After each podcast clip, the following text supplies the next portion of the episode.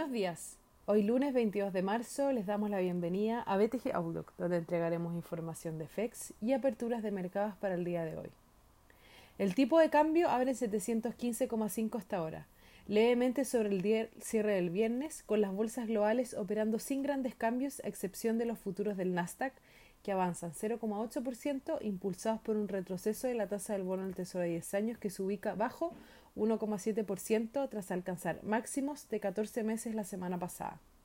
En Turquía, el presidente Erdogan removió al presidente del Banco de Estado después de cuatro meses en el cargo en su tercer cambio en menos de dos años, luego del alza de tasas de política monetaria la semana pasada, provocando un desplome de su moneda, menos 9% y la bolsa local menos 10%. Hoy expone el presidente de la Fed junto a la presidenta del Banco Central Europeo de México y Brasil en el BIS Innovation Summit.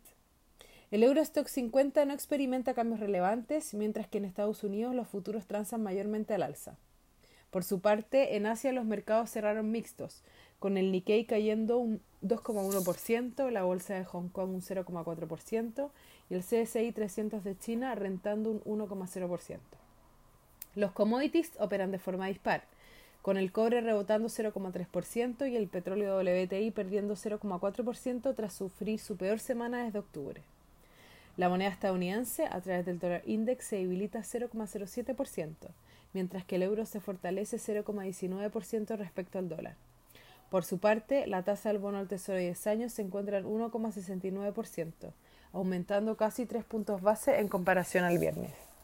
Respecto a datos, hoy se publican en Estados Unidos las ventas de viviendas usadas, Mañana ventas de viviendas nuevas para seguir con los PMI y la tercera medición del PIB del cuarto trimestre del 2020 el viernes. Por su parte, en la Unión Europea se va a conocer el miércoles el PMI de marzo.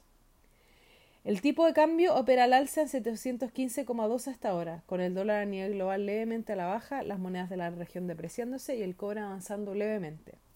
En cuanto a los técnicos, las principales resistencias son 720 y luego 725.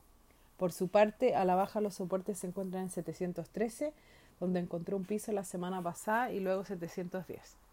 Muchas gracias por habernos escuchado el día de hoy. Lo esperamos mañana en una próxima edición.